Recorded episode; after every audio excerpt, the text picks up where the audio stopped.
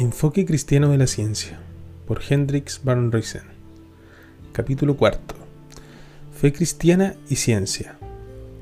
Gracias a la ciencia y a la tecnología, el hombre ha conseguido un gran poder sobre la realidad. Estos instrumentos surgieron como respuesta a dos tendencias. La vocación del hombre para servir a Dios en su creación y el esfuerzo humano por ser independiente y así igual a Dios. A causa de esta última tendencia, la ciencia se ha convertido en un, ídolo del hombre. Los ídolos de la era científica. Este concepto secularizado de la ciencia ha producido, según hemos dicho, una grave crisis que ha perturbado tanto la ciencia como a su aplicación práctica. Los ídolos, aun en el caso de que sean inventados para dar poder al hombre, tienen una forma peculiar de hacer esclavos a sus adoradores. En Gálatas 5, 1, San Pablo dice que Cristo nos ha libertado y por consiguiente no debemos someternos jamás a otro yugo de esclavitud.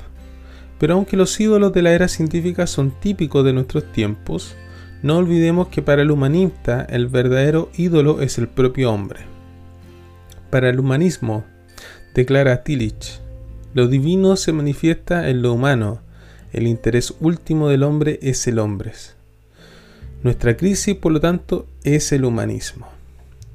Esta crisis no se limita a la ciencia. La secularización intenta repetidamente, aunque sin lograrlo, divorciar la vida, la naturaleza y los sucesos de su verdadero origen y destino, más allá de este mundo.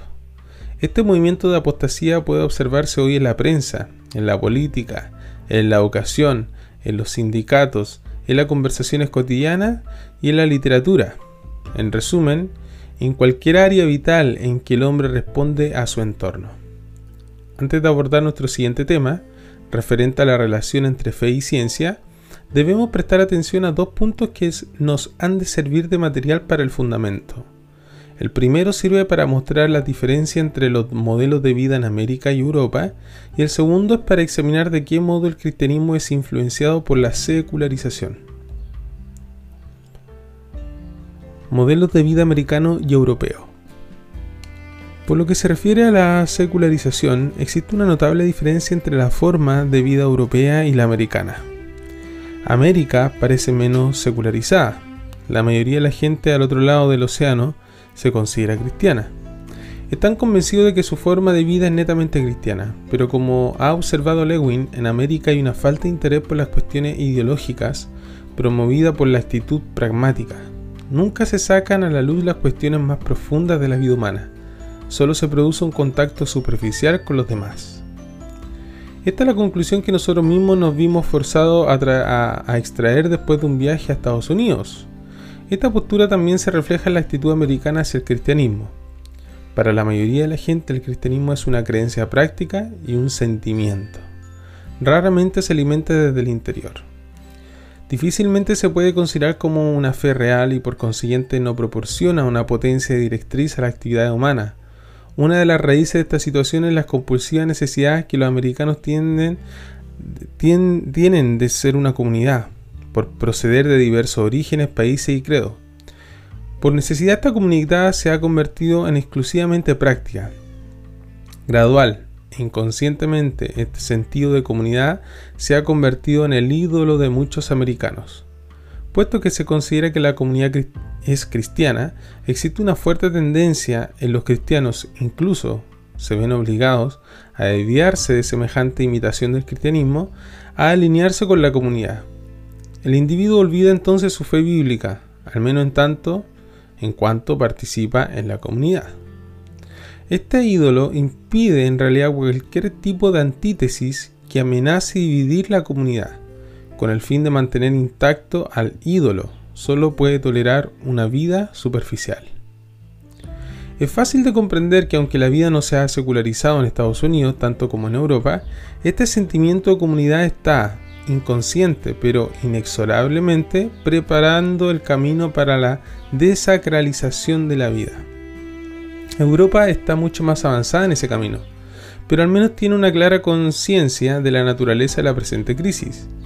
La consecuencia, el cristianismo está en Europa en mejor situación para testificar el Evangelio de Cristo, dado que la antítesis es entendida y aceptada. América ha sucumbido ante la neutralidad con el fin de servir a su ídolo, la comunidad. El cristianismo de aquella nación debe retar a ese ídolo, que no puede existir sin la neutralidad, y debe destruirlo en beneficio propio y ajeno. Debe mostrar que esta neutralidad de la asociación en la vida práctica no es un rasgo del cristianismo, sino precisamente de lo contrario. Esto no implica la desintegración de la nación, por el contrario, revelará la verdadera base y las posibilidades prácticas para la existencia de la nación. Secularización en el cristianismo. Examinemos ahora la secularización en el interior de la vida cristiana.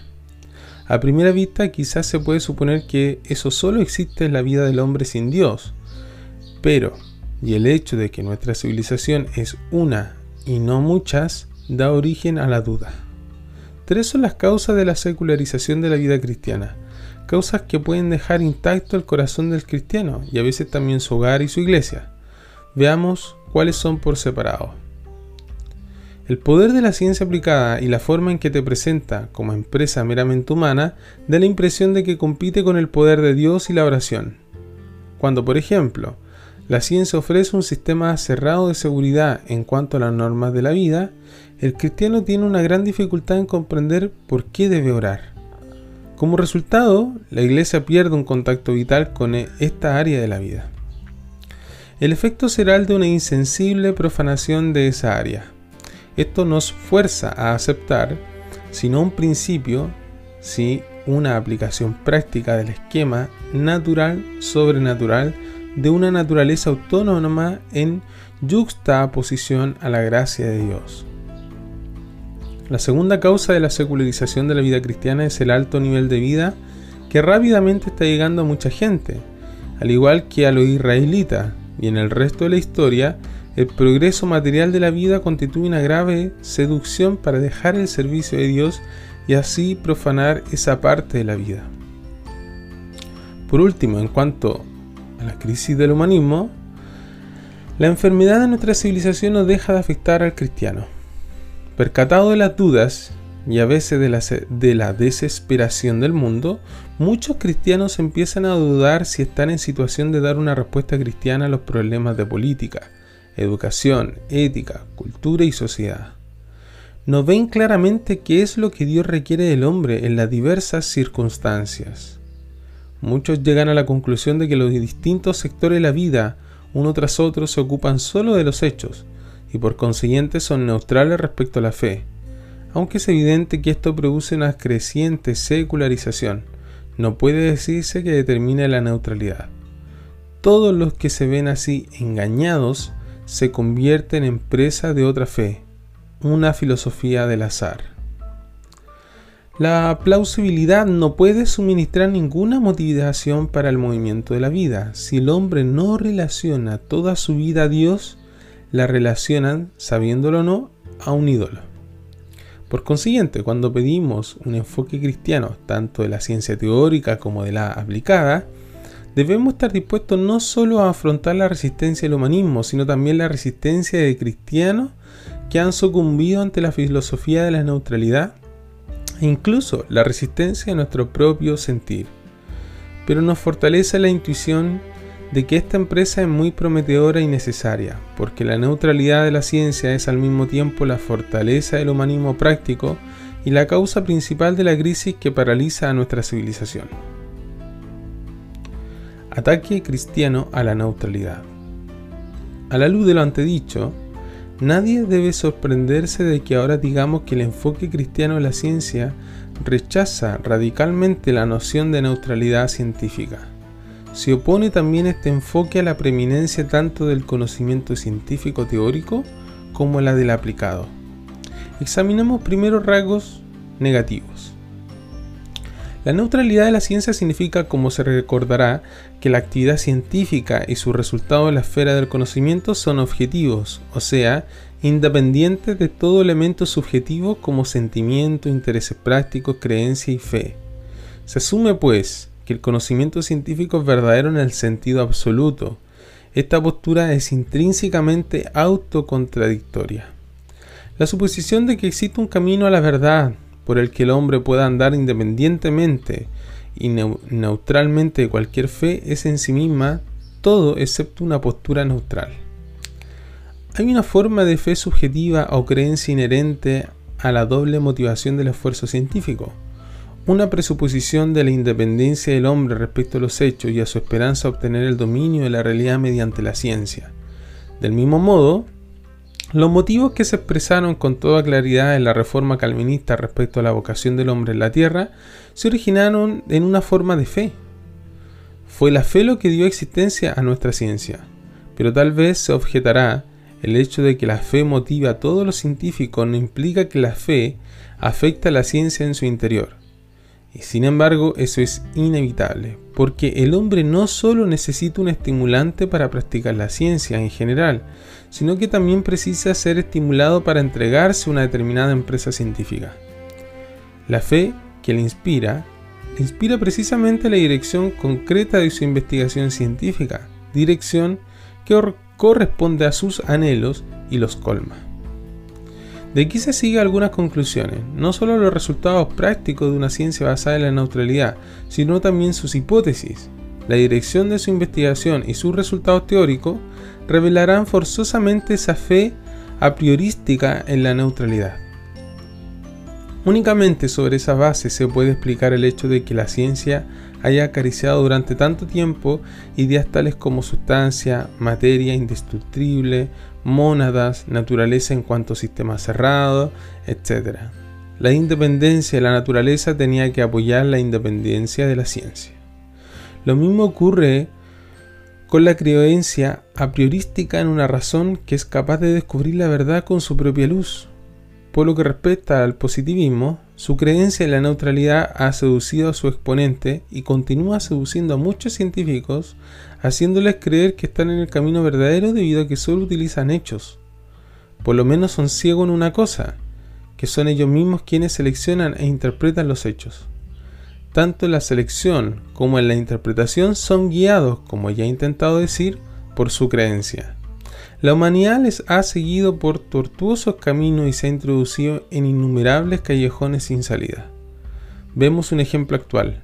Muchos psicólogos dan como un hecho que la conducta y actitud de los obreros de una fábrica están motivados por sus necesidades básicas. Pero semejante afirmación es siempre sospechosa. Hay que estar en guardia cuando la ciencia de esa especie afirma tan categóricamente un hecho tan desnudo, neutral y supuestamente verdadero. Un hecho así seleccionado e interpretado, presentado sin pruebas sustanciales, no es en absoluto neutral y solo parcialmente verdadero. En este caso concreto se puede por lo menos objetar que nadie, por lejos que esté de servir a Dios, está completamente privado de alguna idea y motivación de su vocación en la vida. No es totalmente egoísta y tampoco ha perdido todos los rasgos de su creación y de la imagen de Dios. De ahí que la afirmación de tales psicólogos es, en el mejor de los casos, unilateral. Cuando un científico intente seducirnos con un trabajo científico supuestamente neutral, fijémonos en su fe y fijémonos bien. Busquemos sus afirmaciones apodícticas y estudiemos especialmente sus últimas páginas, donde por lo general no se puede contener de salir al descubierto. Homans, en su agudo libro The Human Group, tiene mucho cuidado de convencer al lector de que no va más allá de los hechos, sin embargo, en las últimas páginas su tendencia personal adquiere expresión cuando dice que la sociedad nunca puede descomponer más allá del indestructible grupo humano. Su confianza encansa en ese grupo y esa confianza le inspira desde las primeras páginas. La rebelión de las masas de Ortega y Gasset está motivada por la creencia de que siempre han existido y siempre existirán dos clases de gente, los caballeros y la masa. Como es lógico, él se cuenta entre los caballeros. El libro de Burham titulado The Managerial Revolution no está basado en los hechos indiscutibles, sino en la suposición darwiniana de que el hombre solo está motivado por su ansia de poder. Ahora bien, el enfoque cristiano no pretende reemplazar la neutralidad por la fe cristiana. Lo que hace es describir con precisión la neutralidad como fe en un ídolo y tiende a reemplazar esa falsa fe por la fe en Cristo. La neutralidad nunca ha existido en la ciencia. El enfoque cristiano emplaza a la ciencia con la pregunta, ¿qué clase de fe guía al científico? El principio de la preeminencia de la ciencia. Reflexionemos ahora brevemente sobre la idea de la preeminencia de la ciencia. De momento mencionemos tan solo algunos ejemplos de la ciencia aplicada, con el fin de mostrar que la ciencia proporciona un tipo de conocimiento específico y por consiguiente limitado. Puesto que esto es cierto, la ciencia no puede ser preeminente y superior a otras clases de conocimiento a pesar de sus pretensiones. Se puede ver, por tanto, que mediante esa errónea noción conducirá a la realidad por un sendero equivocado. Cuando una madre lleva a su hijo al psicólogo, éste sabe, en cierto sentido, mucho más que la propia madre acerca del niño y sin embargo, en realidad la madre sabe mucho más acerca del niño que el psicólogo. No hay contradicción en esto, dado que cada uno de ellos conoce diferentes aspectos del mismo niño. El mismo enfoque se puede aplicar cuando se trata de determinar el conocimiento de un sencillo miembro de la Iglesia y la de un teólogo. Nunca debemos ceder a la idea de que el conocimiento del teólogo es por sí mucho más elevado que el conocimiento de un piadoso miembro de la Iglesia. Ambos conocen la Biblia y el conocimiento de los dos es válido. Tampoco se puede juzgar que una clase de conocimiento, el del teólogo, es intrínsecamente superior al otro. Lo mismo sucede cuando se trata de un ingeniero y un obrero. Si el ingeniero intenta vencer al obrero en su terreno, fracasará. El sistema actual de sugerencia es una prueba de que hoy se ha entendido esta cuestión. No solo es capaz el obrero de inventar, sino que es capaz de inventar en su terreno lo que el propio ingeniero no llegaría a ver. Con los pies firmemente plantados en la realidad, el enfoque cristiano de la ciencia rechazará, con razón, los conceptos de neutralidad y preeminencia de la ciencia. Los rasgos positivos de ese enfoque son más difíciles y sutiles, para demostrar. Estructura de la ciencia. Estamos ahora en situación de examinar la estructura de la ciencia. Se nos plantean dos temas, la fe en la ciencia y la fe en la ciencia aplicada. No obstante, para no salirnos de los límites de este trabajo debemos hacer una elección.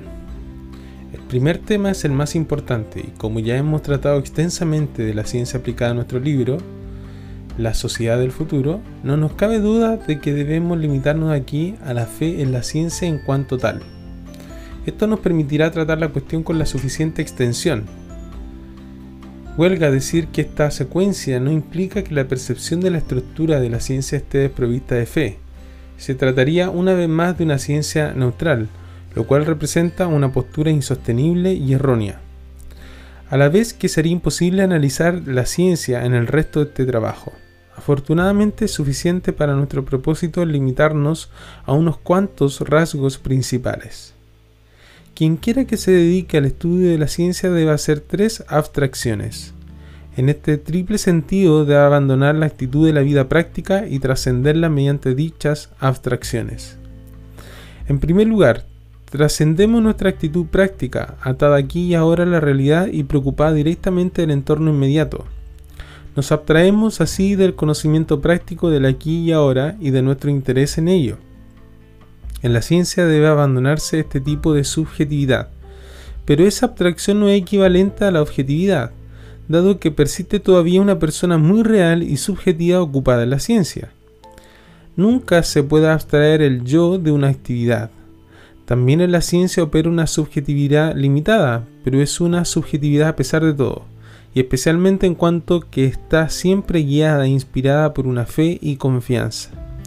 Esta primera disociación de la realidad y el yo entra en acción cuando la realidad da a la ciencia su rasgo de generalidad aislada. El conocimiento científico manifiesta así una validez más o menos universal. El físico, por ejemplo, sabe algo acerca del electrón en general, pero el electrón en concreto, con todos sus rasgos, es algo que se le escapa. El historiador no puede recoger todos los hechos históricos, están fuera de su alcance selecciona ciertos hechos y de los rasgos generales que observa llega a conocer el proceso histórico y sus leyes. Es también indudable que el psicólogo sabe algo acerca de la pubertad en general, pero no puede predecir las diversas manifestaciones posibles de la pubertad en un niño concreto. La segunda abstracción es la que se hace de la totalidad coherente de la realidad. Se abandona la complejidad y entrelazamiento de la realidad para llegar a uno de los modos del ser con sus funciones y relaciones. La creación nos fuerza a hacerlo así cuando buscamos el conocimiento científico. Aunque son muchas las teorías que tienden hacia un conocimiento omnicomprensivo y por consiguiente pasan por alto este rasgo del orden creado. El hecho de que existan diversos tipos de ciencia, cada una con su propio campo de investigación, muestra que esta abstracción está de acuerdo con la creación. La tercera abstracción mediante la cual trascendemos con nuestro pensamiento del ser práctico en la realidad nos lleva a propósito de la ciencia. El conocimiento de las leyes que gobiernan la realidad. El conocimiento práctico también expresa esas leyes, pero la investigación científica las analiza en orden a saber cómo son. El conocimiento práctico se ocupa de las leyes que rigen la realidad directamente. Estas tres abstracciones son de hecho tres aspectos de una operación que puede expresarse del siguiente modo. En lugar de ocuparse de la experiencia inmediata, de la infinita coherencia de la realidad, la ciencia opera en el nivel general del modelo funcional de las leyes. Se puede demostrar que también de otros modos, además de su actitud práctica, la ciencia inspirada por el asombro muestra una tendencia hacia la continuidad en el conocimiento. Su propósito es llegar a una percepción completa y coherente de las leyes, como sea posible. El conocimiento del campo científico es interdependiente. No hay ningún aspecto de ese conocimiento que le llegue al hombre aisladamente, siempre viene justificado por otros segmentos del conocimiento. Todo esto define y limita el carácter de necesidad y plenitud de la verdad científica. En tanto, en cuanto es todavía incompleta, nunca puede ser, en principio, completa. La verdad científica es, por lo tanto, relativa en cuanto a su necesidad ilimitada en cuanto a su horizonte. El largo rodeo que el hombre da para llegar a este nivel científico no queda sin fruto. Llegamos a un conocimiento que es universal y verificable. En ambos sentidos es único y no puede reemplazarse por ninguna otra clase de conocimiento. Mediante el sentido común, el labrador conoce muchas cosas de la tierra que cultiva, aunque en gran parte son incidentales y aisladas. Estas cosas no se pueden verificar con un conocimiento de sentido común. Él sabe meramente lo que más interesa para el desarrollo de sus campos. Este conocimiento está más allá del horizonte de la ciencia, pero la ciencia puede suministrar un conocimiento general de las diversas clases de tierra. Ese conocimiento no puede adquirirse por algún sentido común. Así la ciencia ofrece al labrador un nuevo instrumento para dominar la tierra, el suplemento del conocimiento científico es muy beneficioso para el conocimiento práctico, que se necesita en la vida práctica. Aunque el conocimiento científico es importante y poderoso, es esencialmente limitado. Limitaciones del conocimiento científico. Revisemos brevemente varios aspectos de esas limitaciones. En primer término, la ciencia se ve limitada por el fundamento de cada modo del ser en este sentido, la ciencia tiene que respetar el contenido de un mundo entendido aparte de la ciencia, pero no abierto a la investigación. Sus aspectos concretos son, por ejemplo, la vida orgánica, el carácter único de la realidad, el cambio, el sentimiento, el lenguaje, la justicia, la fe. Todo intento de reducir esos modos del ser a otros modos ha conducido la historia de la ciencia a contradicciones en el seno de la propia ciencia. Ya hemos observado esas contradicciones en Marx y Freud. La segunda limitación consiste en la individualidad de la realidad. En este sentido, la física moderna corrige a la física clásica. Las limitaciones de un psicólogo en cuanto a su conocimiento de un niño concreto constituye otro ejemplo. El método de sugerencia empleado en las fábricas es un tercer ejemplo de esa limitación. La tercera limitación es más difícil de entender y consiste en que el conocimiento científico se ocupa de las leyes que gobiernan la realidad, no refleja la realidad en sí. Bergson y James pasaron al irracionalismo porque supusieron que la ciencia era incapaz de suministrar la verdad, dado que su conocimiento difiere aparentemente del carácter de la realidad. Se equivocaban en esta conclusión debido a que no supieron distinguir entre la realidad sujeta a las leyes y las leyes que son objeto de la búsqueda científica. La cuarta limitación de la ciencia se refiere a la libertad del hombre. La ciencia determina la realidad en tanto en cuanto puede formular una ley para ella. Pero la libertad y la responsabilidad no se pueden determinar. Siempre escaparán a la investigación científica. La ciencia ha de respetar esto como algo más allá de su horizonte. La libertad funciona en la ciencia como un presupuesto en el que hay que creer. Por último, y esto es de máxima importancia, creemos que Dios rige el mundo y lo gobierna según sus propios fines, su omnipotencia quedaría limitada conceptualmente si el hombre pudiera, con sus caprichos, reducir esta dimensión a sus calculadas formulaciones científicas. Pero no podemos comprender de qué modo puede existir la libertad humana en un orden creado en el que Dios es realmente ilimitado y todopoderoso. Podemos así concluir que la idea de una ciencia neutral y preeminente es deficiente.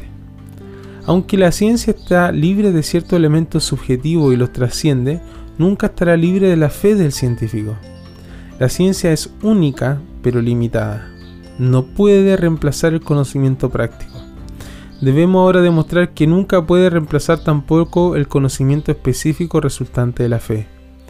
Veremos, sin embargo, que el conocimiento proporcionado por la fe y las creencias no solo abarca el campo científico, sino que aparece por todas partes dentro del mismo.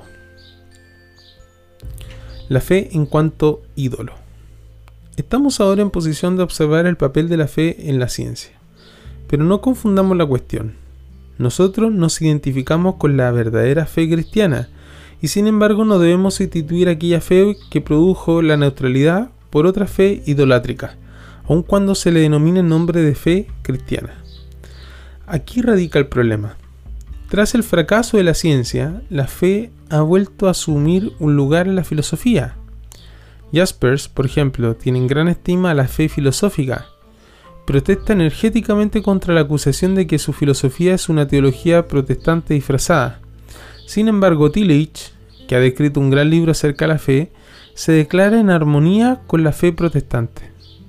Vemos qué es lo que dice de modo que aprendamos a no caer en otros hoyos. La fe, dice Tillich, es el estado del ser interesado en lo último. La fe dice correctamente, nunca puede reducirse a otra cosa. Esta fe, según Tillich, pierde su carácter de ser interesado en lo último cuando se hace estática. Esta es la acusación que lanza contra el protestantismo de la por-reforma. La fe es dinámica porque hay que identificarla con el ser en su cualidad autotrascendente. Esto sigue diciendo Tillich, lo volvieron a comprender los hombres de la iluminación.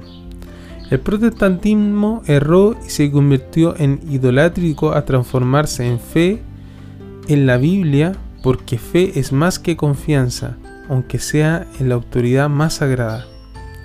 Hacer esto es alcanzar lo último, lo cual es imposible. La fe en cuanto a interés último se perdería entonces. La fe no puede existir sin la duda. El ser interesado en lo último y la existencia de la duda garantizan la creatividad autónoma de la mente humana. Sobre esta base no hay dificultad para la fe cuando la ciencia, por su propio camino y en su propio campo, demuestra qué cosas son verdad de la Biblia y qué cosas no son verdad en la misma Biblia. Esa fe seguiría siendo dinámica puesto que excluye y trasciende al liberalismo. La verdad de la fe es juzgada solamente por lo último en sí, todo esto puede considerarse como un concepto de fe típicamente existencialista. El peligro de este concepto de fe radica en su negativa a renunciar a la autonomía del hombre. La fe se entiende por el contrario como el núcleo de la autonomía. La cualidad esencial del hombre es su interés por lo último. No está seguro si y tiene duda, pero no está totalmente perdido. Tiene fe. Solo necesita recibir la seguridad de que sus símbolos de la fe representan lo último adecuadamente. No necesita un salvador y una revelación externa. Su fe no es no le es dada por Dios. Así la fe de Tillich mutila al Cristo de las Escrituras y las Escrituras de Cristo. Con sus dudas pretende entrar directamente en contacto con lo último. en cuanto a expresión de autonomía, esta especulación acerca de la fe constituye una nueva forma de pecado original. No abre el camino hacia la vida, sino hacia la muerte. Puesto que Cristo es el único camino a Dios, lo último en Tillich es la forma remozada de un antiguo ídolo. Su fe no asegura la santidad de la vida, como él cree, sino que contribuye por el contrario a la profanación de la realidad. Por otra parte, el libro de Tillich, que pretende convencer al lector tan solo con argumentos científicos, demuestra que a pesar de la preeminencia de la fe, se puede permitir a la ciencia que mantenga su propia forma neutral de afirmar la verdad respecto a la fe.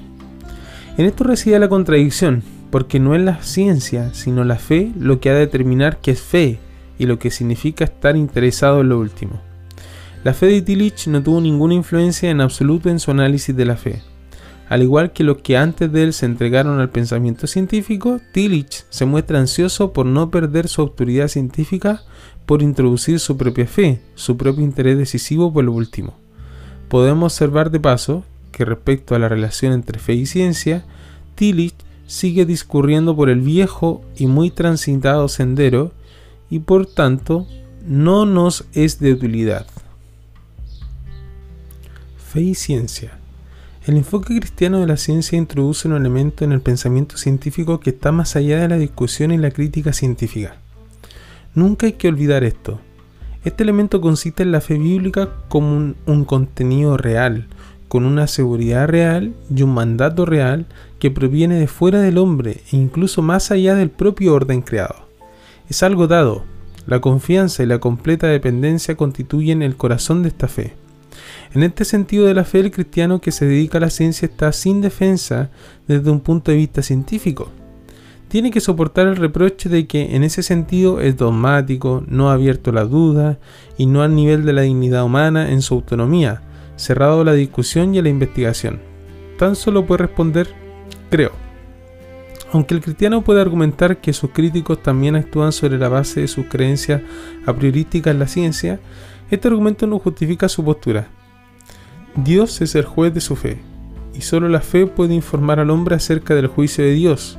Por consiguiente, hay que admitir el reproche de que tenemos en el campo científico una dependencia en otra cosa. No hay otra alternativa. Pero esta fe nos enseña que esa ciencia que está limitada por la fe puede andar en el sendero de la vida, que para la ciencia es el sendero de la verdad. Sin esta fe el pensamiento científico se hará inevitablemente decadente y seguirá el camino de la muerte, del error. Huelga decir que la ciencia no es fe, la ciencia tiene su propio carácter y método.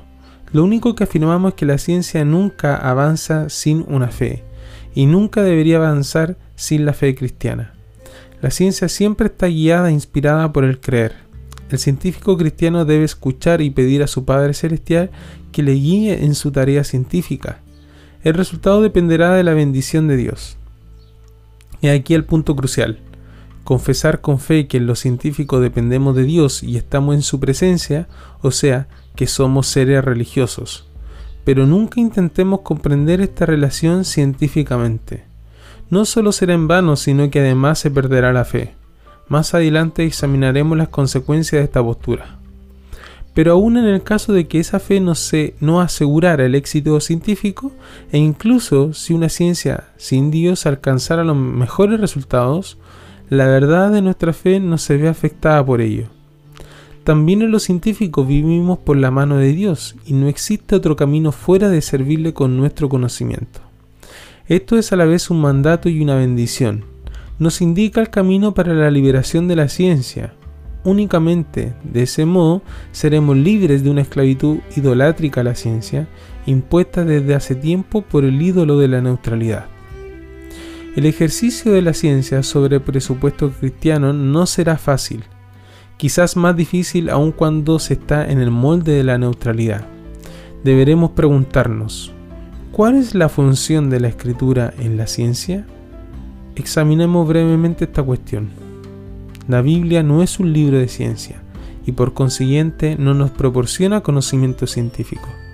Pero, por otra parte, la ciencia no tiene competencia ni derecho para determinar qué cosas de la Biblia son verdad y cuáles no. La ciencia no está por encima, y ni siquiera al mismo nivel de la Biblia, sino que está por debajo de su autoridad. La Biblia se autodemuestra como verdadera y el Espíritu Santo nos guía a esta verdad cuando tenemos fe. Pero ¿cuál es el papel de la Biblia en la ciencia? La relación diaria con Dios a través de la Biblia, su palabra y la oración produce una actitud bíblica y una conducta de vida. Esto determinará nuestra vocación en la ciencia. De este modo adquiriremos una percepción y conocimiento de un modelo de realidad que es apropiado e indispensable para la ciencia. Función de la fe y la creencia en la ciencia. Hasta aquí lo que se refiere a la Biblia. Examinemos ahora la función de la fe en la ciencia en general. Sabemos ya que esto significa introducir en el pensamiento científico un cierto criterio y un modelo, pero debemos añadir algo más a esta función. Tillich distingue entre fe en cuanto a interés por lo último y creencia en cuanto a acto de conocimiento con un grado bajo de evidencia. La diferencia es importante para nuestro tema, por cuanto lo que se dice de la fe es válido también, de un modo general, para la creencia. En todas sus actividades el hombre está motivado por la fe, al igual que por muchas clases de creencias. Esto también es válido respecto a la ciencia. La selección de una hipótesis o de un experimento, la expectación de un resultado, la elección de un determinado curso de investigación, son todas cosas basadas en la creencia. Pero no en la fe. ¿Están ambas separadas, como dice Tillich? Si así fuera, se produciría un divorcio en la vida y aquí concretamente en la ciencia. De una parte, una esfera sagrada guiada por la fe y de otra una esfera profanada guiada por diversas creencias. Esto produciría una vez más la división de lo natural y lo sobrenatural, con la consiguiente autonomía de lo primero. Pero esa autonomía es imposible, puesto que la fe y la creencia indudablemente pertenecen al mismo modo de ser, con la misma función general en la vida, deben ir juntas. Solo se diferencian en su contenido y seguridad se admite que puede surgir tensión entre ambas, como por ejemplo cuando la fe está esclavizada a un ídolo o cuando la creencia es secularizada por el hombre. El hombre es uno, y así es su esfera o creencia, a pesar de su variedad. Aunque las creencias son distintas en cada hombre debido a factores subjetivos y objetivos relacionados por esa creencia, y aunque todos se diferencian de la fe que une al hombre con Dios por medio de Cristo, todas deberían estar integradas armonizadas e inspiradas por la fe del hombre. Debe admitirse que hasta este momento nuestra argumentación acerca del enfoque cristiano en la ciencia ha sido compleja y a veces ha dado la impresión de hacer digresiones. La razón está en la dificultad del tema. Nuestra pregunta ahora es, ¿dónde hallamos la fe y la creencia en la ciencia? En todas partes. Esa es la primera respuesta. Pero podemos distinguir algunos puntos donde esa relación es manifiesta. Se derivan del hecho de que la fe despierta nuestra eh, función cognoscitiva, nos inspira para investigar, nos guía respecto al fin del conocimiento y todo ello inspira la mente en su elección y desarrollo de métodos, hipótesis, medios y formas para hacer fructífera la ciencia. Todos estos rangos están más allá de la esfera de los meros hechos. Intentemos aplicar ahora este esquema a la fe cristiana. La finalidad de conocer a Dios a través de, su creación es inherente a la vocación del hombre en la tierra. Ese es el área de inspiración de la ciencia. La meta general de la ciencia es conocer la creación de Dios a través de las leyes por las que Dios gobierna y que facultarán a toda criatura a recorrer la tierra con confianza. Dios es digno de confianza. Esta es la única base para todo esfuerzo científico así como para la ciencia que se elabora sobre la premisa de una supuesta neutralidad. Ahora sabemos más que nunca acerca de esas leyes dirigen y encaran la vida hacia Dios. En cuanto leyes tienen una unidad dentro de su, de su variedad y dan a la realidad un significado especial. El propio Cristo ha reunido estas leyes en una, el mandamiento del amor. Las ciencias tienen una coherencia, forman una unidad, la tendencia moderna a la fragmentación es a la vez errónea y peligrosa.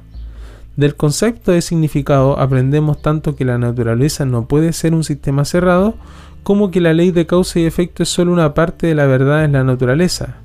Todas las cosas, acontecimientos y aspectos de la realidad son interdependientes. Su significado específico relativo a todos los demás significados específicos. Citemos un ejemplo. La naturaleza está relacionada con los aspectos culturales de la vida a través de la tecnología. La naturaleza es explotada por la tecnología y por consiguiente no puede ser un sistema cerrado. Es importante saber por fe que, no solo en las ciencias culturales, sino también en la biología, el pecado trastorna y rompe la realidad, y que Cristo es el salvador del orden creado por el pecado y la muerte.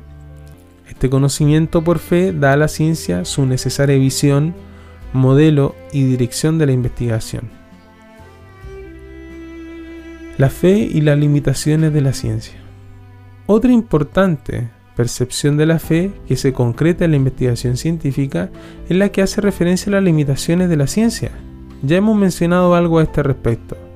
La universalidad del conocimiento científico, los presupuestos no científicos, la irreductibilidad de los aspectos básicos de la realidad, la libertad del hombre, la dirección de Dios, son cosas todas que debieran enseñar a la ciencia a ser modesta.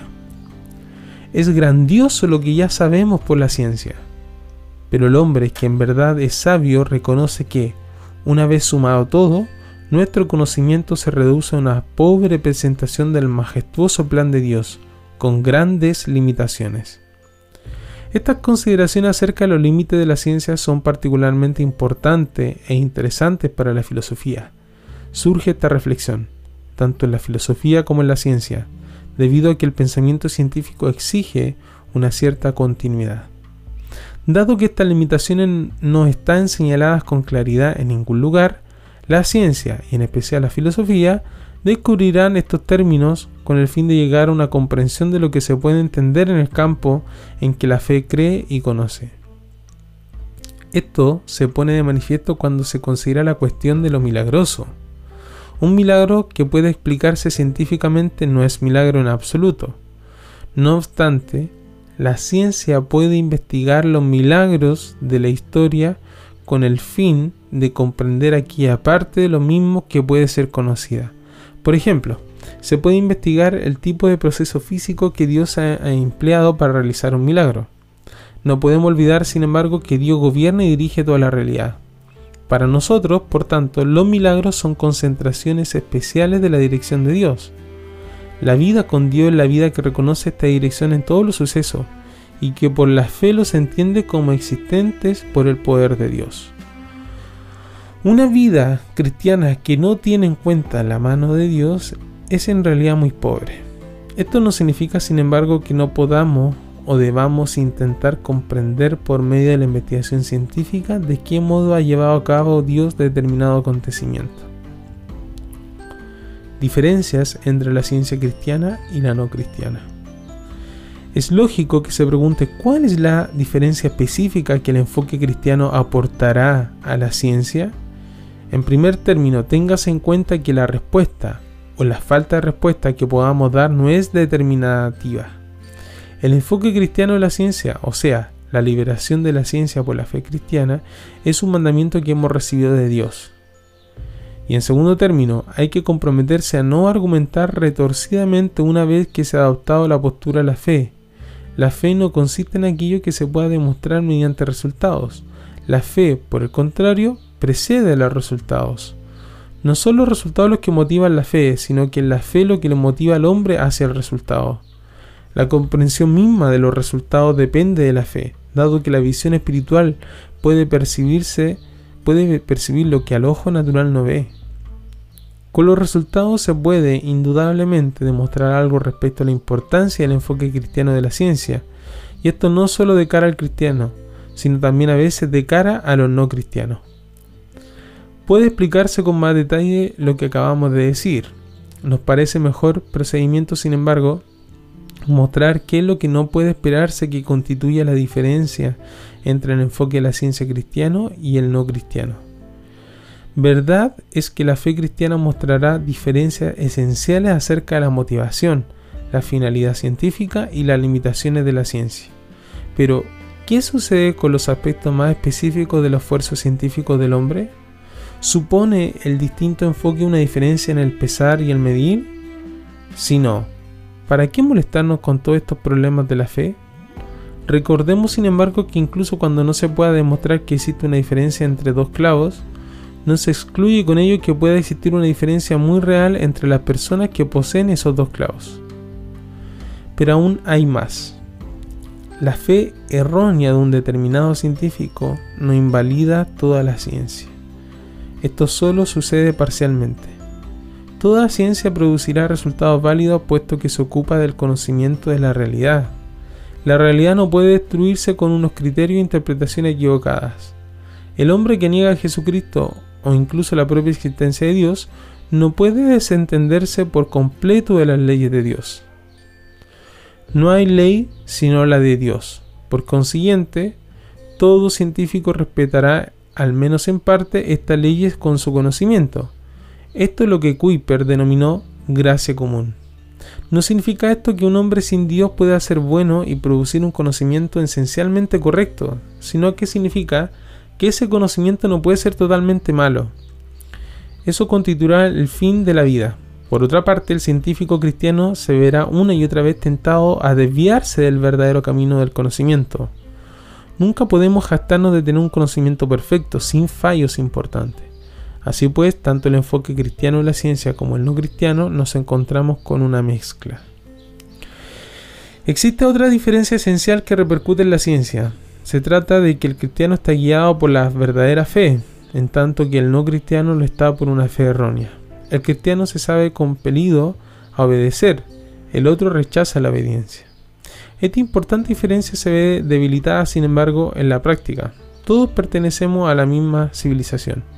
El enfoque cristiano de la ciencia, al igual que el enfoque no cristiano, se ajusta siempre en más o en menos a la tendencia general de la ciencia.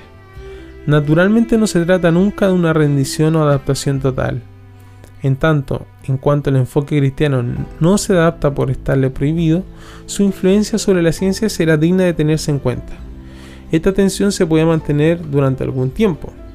Las fuerzas de nuevas verdades si se llega a conocer y producen una fuerte impresión, acabará por alterar gradualmente la tendencia general.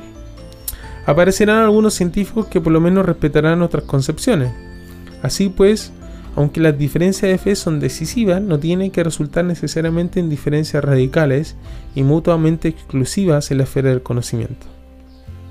Todas estas interrelaciones, junto con la inercia al cambio, se deben evaluar en el sentido de que, aunque el enfoque cristiano de la ciencia supone una profunda diferencia, esta diferencia no exige la afirmación de que siempre existen contrastes observables en cada sector de la ciencia. En algunos campos y en algunos niveles no se podrá observar diferencia alguna. Pero esto no significa una rendición a la idea de neutralidad. En los niveles generales y en las fronteras entre la ciencia y la filosofía, así como en los presupuestos filosóficos, los contrastes serán muy claros. Es ahí donde ejercen toda su influencia las diferencias en la fe. Hay además otras diferencias en la ciencia con relación a la fe. Las ciencias culturales, en contraste con las ciencias naturales, reflejan una diferencia especial bajo el enfoque cristiano. El rasgo peculiar de las ciencias culturales es que el hombre actúa libremente en el campo de la investigación. Al interpretar los hechos en este terreno hay que distinguir entre el bien y el mal. En esta coyuntura la ciencia debe ser capaz de discernir qué es lo que es bueno y lo malo, lo hermoso y lo feo, lo justo y lo injusto, lo útil y lo inútil. Es aquí donde la fe que guía la interpretación marca una profunda diferencia. La idea de una ciencia cultural neutral, o sea, de que con la ciencia se puede alcanzar la percepción de la normalidad o anormalidad de un determinado hecho cultural sin hacer uso y consiguientemente sin elegir ninguna norma, no tiene base alguna de apoyo. El reto a la fe cristiana en la ciencia. Nos acercamos ya al fin de esta reflexión. La inclusión de la fe cristiana en la ciencia responde a una vocación. Aunque fuésemos capaces de mostrar algo acerca de su utilidad, esta fe nos pide en primer término y principalmente que simplemente creamos que estamos en el camino de la verdad. No creemos esto fundándonos en los resultados, por el contrario, lo que creemos es que Dios bendecirá con resultados. Dios nos ha llamado una fe sencilla y confiada, y esto también en el campo de la ciencia. No debe jamás turbarnos, como algunas veces en algunos círculos de los Países Bajos, el hecho de que no siempre se pueda demostrar y ni siquiera presentar con claridad que el enfoque cristiano supone una diferencia. ¿No es esto un factor decisivo? Esa fe que inspira al creyente en el campo de la ciencia tiene su propia ley y su propio marco de referencia. Suministra una inspiración real a la ciencia. No espera que la ciencia libere la vida humana. Cristo ya nos ha liberado todas las cosas en la vida. Solo la fe cristiana puede producir una fe en el verdadero significado y significado permanente del trabajo científico.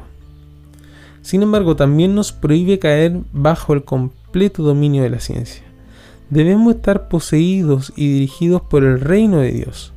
En eso radica la peculiaridad de la fe cristiana para el verdadero científico. Esa fe nos proporciona una verdadera liberación de la secularización de la ciencia.